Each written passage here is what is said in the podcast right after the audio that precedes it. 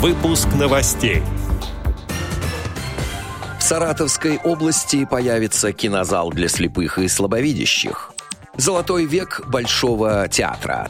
Радио ВОЗ исполнилось 11 лет. Далее об этом подробно в студии Алишер Канаев. Здравствуйте. Сегодня радио Всероссийского Ордена Трудового Красного Знамени Общества Слепых исполняется 11 лет. Поздравляем с этой знаменательной датой коллектив «Радио ВОЗ», всех работавших до и сейчас сотрудников и, главное, слушателей. Мы уверены, что «Радио ВОЗ» будет и дальше максимально правдиво и оперативно освещать разнообразные стороны жизни наших слушателей со всей ответственностью первого социального радио страны.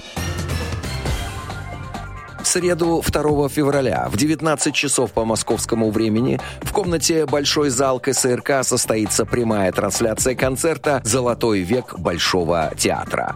Посвящение народным артистам СССР Ирине Архиповой, Владиславу Пьевко, народной артистке России Людмиле Нам в рамках проекта Ларисы и Алексея Волжаниных «Музыкальная вселенная. Таланты России».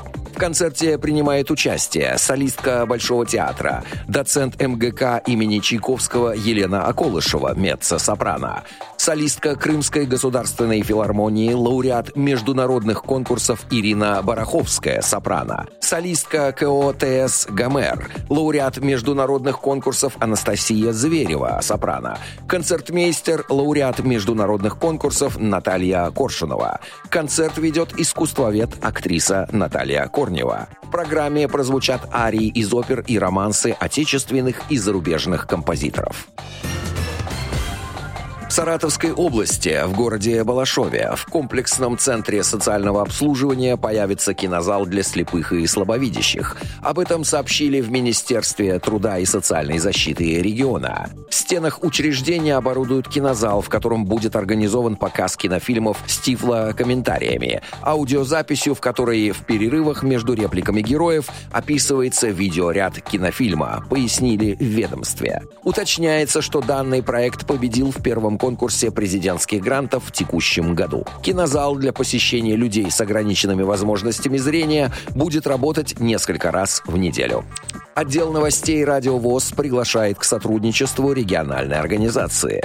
Наш адрес новости собака – радиовоз.ру. В студии был Алишер Канаев. До встречи на «Радио ВОЗ».